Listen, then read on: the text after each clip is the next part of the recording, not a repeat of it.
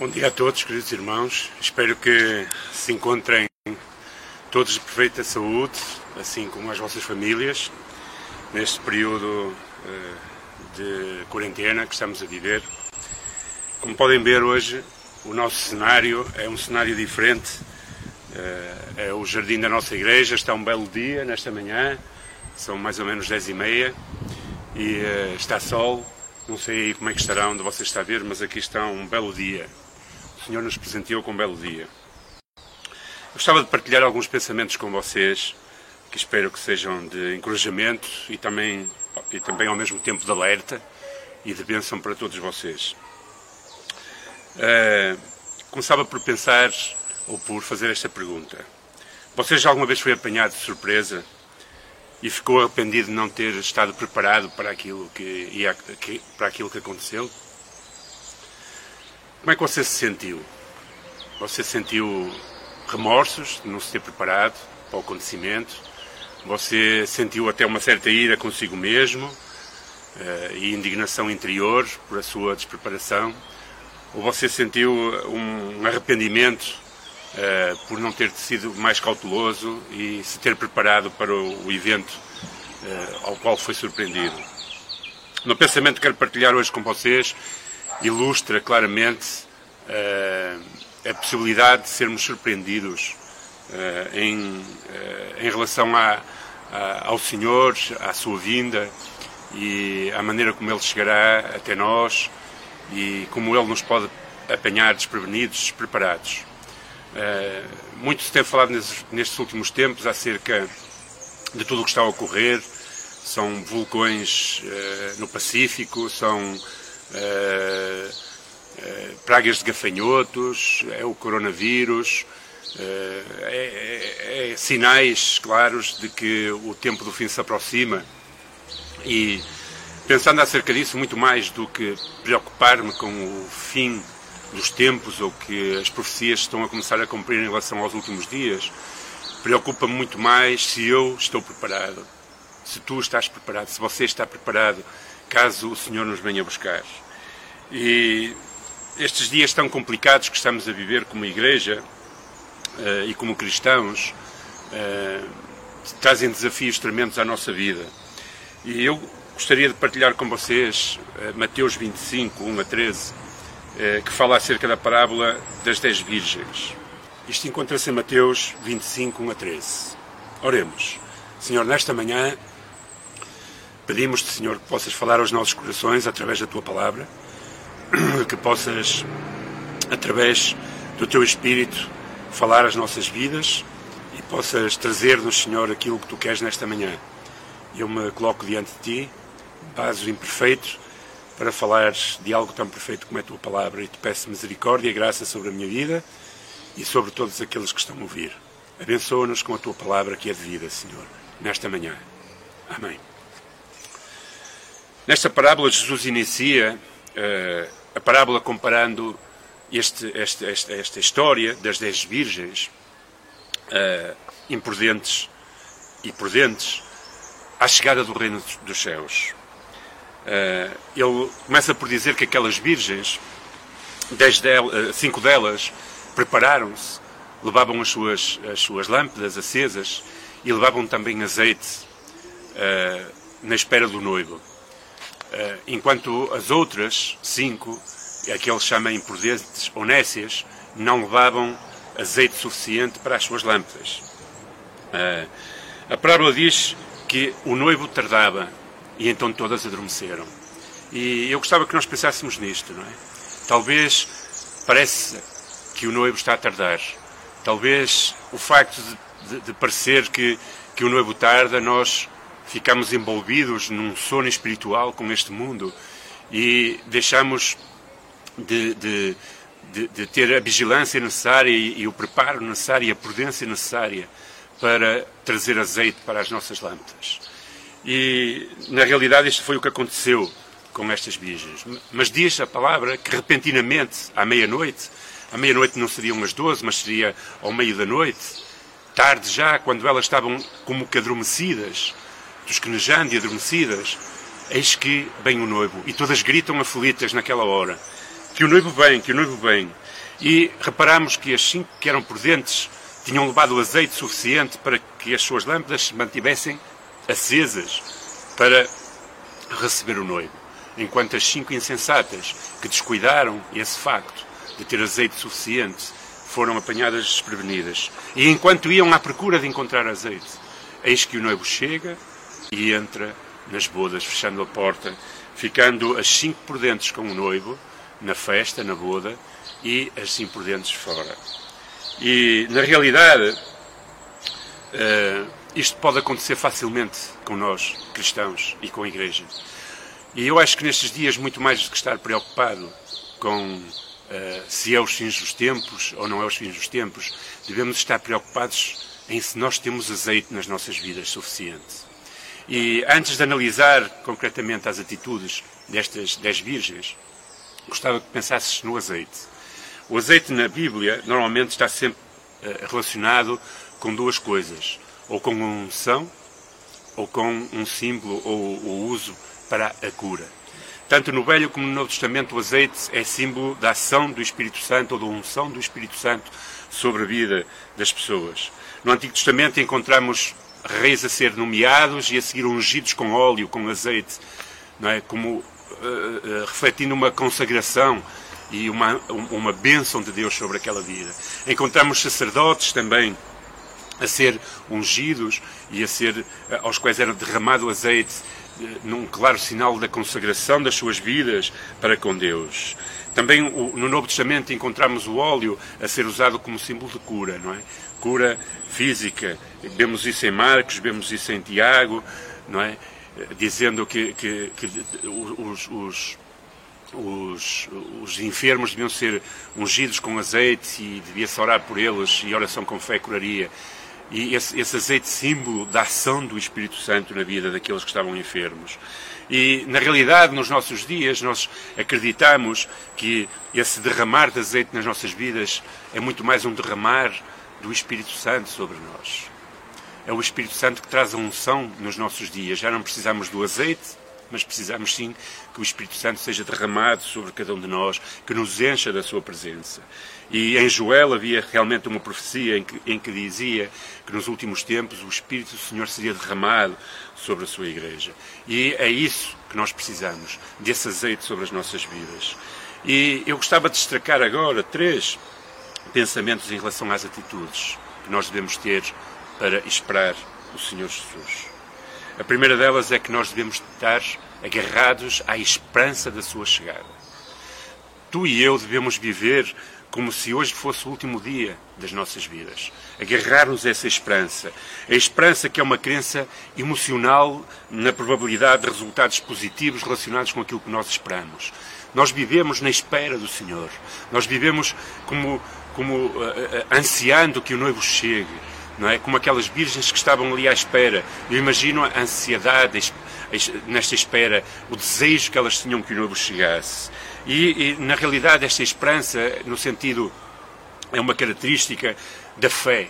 Da fé que espera, da fé que crê, da fé que não se deixa adormecer e envolver por, o, por este mundo, mas que, na realidade, está com o seu coração nas coisas que são do alto, à espera que o Senhor Jesus chegue. E o grande problema que eu vejo e que se nota é que muitas vezes nós cristãos deixamos de ter esse, é, é, é, esse fogo, esse, esse desejo da espera. Vivemos como que essa promessa de que o Senhor há de voltar com o seu reino para estabelecer o seu reino é uma coisa muito longínqua, que nem é para nós. Então nós nos entretemos vivendo dia a dia, sem pensar muito nessas coisas.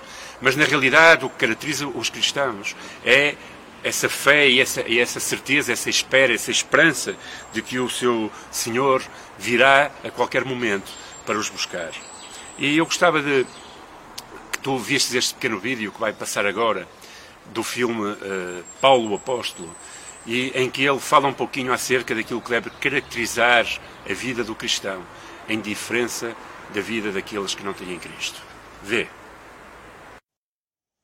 Você já velejou? Sim. Imagine-se olhando para o vasto mar diante de você. Você se abaixa, põe a mão na água e traz um pouco de água até você. Imediatamente a água começa a escorrer pelos dedos até a mão estar vazia. Essa água é a vida do homem. Do nascimento à morte, ela está sempre escorrendo por nossas mãos até se ir. Junto com tudo a que você tem apreço neste mundo. Porém, o reino de que falo, para o qual eu vivo, é como o resto da água do mar. O homem vive por aquele punhado de água que escorre pelos dedos. Mas aqueles que seguem Jesus Cristo vivem para aquela expansão infindável. Espero que tenhas percebido a mensagem de Paulo para aquela igreja, para os romanos. Espero que tenhas percebido aquilo que Paulo estava a falar àquele romano, àquele centurião. E na realidade é desta forma que nós devemos viver. Devemos viver não para as gotas de água que passam pelos nossos dedos, mas devemos viver verdadeiramente para aquilo que é eterno. Devemos preparar os nossos corações para que possamos, quando o Senhor Jesus vier, ter os nossos corações no lugar certo, que é em Cristo Jesus. Na realidade, pela graça de Deus, porque nós não estamos sozinhos, temos a graça de Deus e temos esse, esse, esse Espírito Santo que vem sobre nós para nos ajudar, para nos manter alerta, para nos levar além das nossas próprias capacidades. E esse é o segundo ponto que eu gostava que tu pensasses nesta hora. É que nós temos a necessidade de nos enchermos, temos a necessidade da unção do Espírito Santo sobre as nossas vidas. E se o azeite, na realidade, pode ser pensado como este Espírito Santo, o que separava aquelas virgens prudentes das nécias era a atitude de buscar encher-se e ter azeite nas suas vasilhas. E uh, o que realmente uh, pode fazer a diferença na tua, na minha vida, na sua vida, é essa busca de Deus, essa busca do Espírito Santo para as nossas vidas. Como é que nós podemos fazer isso? O apóstolo Paulo fala na sua carta aos Efésios, capítulo 5. Ele diz: Enchei-vos do Espírito Santo, falando entre vós com salmos, entoando e louvando de coração ao Senhor com hinos e cânticos espirituais, dando sempre graças por tudo a nosso Deus e Pai, em nome do nosso Senhor Jesus Cristo, e sujeitai-vos uns aos outros em temor de Cristo. Infelizmente, nós cristãos muitas vezes contentamos-nos com as coisas vazias, com aquela água corrente, como falava o apóstolo Paulo sociais. Nós precisamos de louvar ao Senhor todos os dias, precisamos de buscar o Senhor todos os dias, precisamos de orar, precisamos de ler a Sua palavra. E às vezes, eu acho que nem é por eh, necessariamente por preguiça ou por, ou, ou, ou por, ou por não querermos fazer isso, nos do mais importante, que é, como diz o apóstolo Paulo, encher-nos do Espírito Santo comunicar-nos com os outros, falando em salmos, louvando ao Senhor, com cânticos espirituais, estando em comunhão uns com os outros. Atrevo-me a dizer que esta busca por Deus para encher-se do Espírito Santo, deste azeite espiritual, deve ser uma prioridade na tua e na minha vida, na nossa vida. Pois, assim vindo o noivo, que todos saibamos que não, que, que, não, que não está anunciado dia nem hora, mas que ele há de vir porque está prometido é, é real para as nossas vidas, devemos estar preparados. Devemos encher-nos todos os dias, porque não sabemos quando ele chegará. E não podemos estar uh, uh, mornos numa tibieza espiritual, como a palavra de Deus fala em Apocalipse capítulo 3, aquilo que estava a acontecer à igreja de Laodiceia. Era uma igreja que estava morna, era uma igreja que se contentava com o pouco, era uma igreja que não procurava encher-se do Espírito. E o Senhor Jesus, falando acerca dela, dizia: que essa igreja seria lançada fora e ele os vomitaria pela própria boca. Meu irmão, minha irmã, meu amigo, procura Deus, enche de Deus, para que no dia do Senhor não sejas lançado fora, nem vomitado pela sua boca, porque Ele te vai apanhar morno, conhecendo a verdade, mas não enchendo-te dela para a tua vida. E por terceiro e último ponto, gostava de te alertar para que estejas sempre vigilante. Vigilantes, esta parábola das virgens não estava a ser dirigida a quem não conhecia, a quem não sabia que o noivo vinha. A quem nunca tinha experimentado, mas sim àqueles que nunca se tinham preparado o suficiente. Aqueles que não são vigilantes nas disciplinas espirituais sabem a responsabilidade que têm, mas não, não o fazem, que saibam que essa responsabilidade é uma coisa individual. É estas disciplinas, essa busca, é uma, uma, uma responsabilidade individual. Porquê? Porque naquele dia não haverá divisão de unção. Eu não posso transmitir unção aos outros, nem os outros a mim. Não podes receber unção de ninguém. A unção tem que vir de Deus. O, o Espírito Santo tem que vir de Deus para a tua vida. Por isso o azeite não se empresta nem se vende. O azeite é intransferível, como diz o versículo 9 do capítulo 25 que nós lemos. Então, quando o noivo estiver a vir, e ele virá com certeza, que tu estejas vigilante, que tu não te deixes levar e encher de coisas que na realidade não trazem luz à tua vida. Nós temos como lema este ano viver Jesus numa sociedade sem Jesus. Que nós possamos ser luzeiros, lumiares, como estrelas que brilham no meio de uma geração que vive em trevas. A noite já veio. Vivemos em trevas espirituais, eu acho. E, e, e a qualquer momento o Senhor pode vir para nos buscar e nós precisamos estar cheios da Sua presença, cheios de Deus, ativos, cheios do Espírito Santo. Por isso, meus irmãos, o Senhor nos, deixou várias advertências. Ele diz em Marcos, capítulo 13, 35, Vigiai, pois, porque não sabeis quando virá o Senhor da casa. Ele virá, mas não sabemos quando. Se à tarde, se ao meio da noite, se ao cantar do galo, se pela manhã, para que vindo de improviso não vos ache dormindo. E as coisas que vos digo, digo-as a todos. Vigiai. Vigiai, irmãos, vigiemos a nossa vida espiritual, vigiemos as nossas decisões, vigiemos as nossas escolhas e se há alguma coisa errada, arrependamos-nos, que possamos pedir perdão ao nosso Deus, que possamos ser limpos de todo o pecado. Ele é fiel e justo para perdoar todas as nossas transgressões, todas as nossas iniquidades e purificar os nossos corações. Por isso, irmãos, vigiemos. Porquê? Porque diz também em Mateus 24, 27, porque assim como o relâmpago sai do Oriente e se mostra até ao Ocidente, assim também será a vinda do Filho do Homem. Deus, o Senhor virá. E é na vigilância desta, desta, desta atitude vigilante que, nós, que Ele nos deve encontrar. A vigilância é a mensagem central desta, desta parábola. Que nós possamos estar vigilantes e cheios do Espírito Santo. Meus queridos irmãos, que nós possamos dizer a cada dia: Maranata, Ora vem, Senhor Jesus. Maranata, ora vem, Senhor Jesus. Mas para isso devemos estar preparados para a sua volta. E por isso não esqueça destes três pensamentos.